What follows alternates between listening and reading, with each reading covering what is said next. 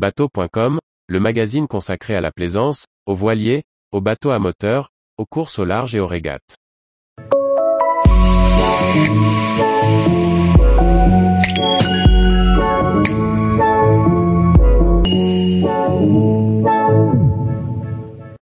Cuisiner en bateau, des solutions low-tech pour cuire sans gaz ni électricité.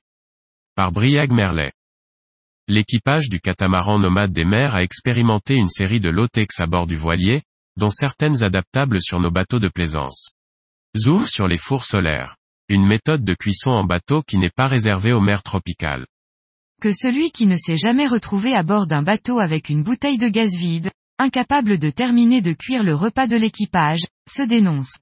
La question de l'énergie est cruciale en bateau et la cuisine peut vite en consommer beaucoup.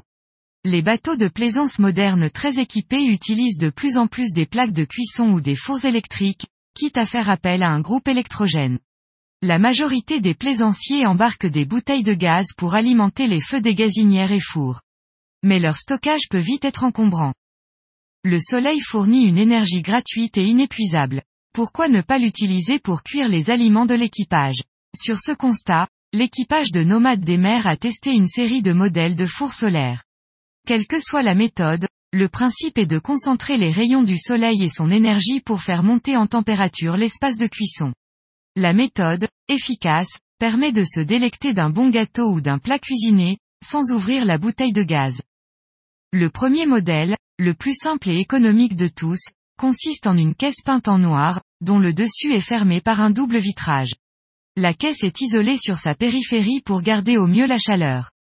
Dans le cas de nomades des mers, l'isolant est réalisé à base de mycélium de champignons, moulé à la forme voulue. Un miroir sur le couvercle supérieur concentre les rayons sur le vitrage. Le modèle peut atteindre une température de cuisson de 100 degrés.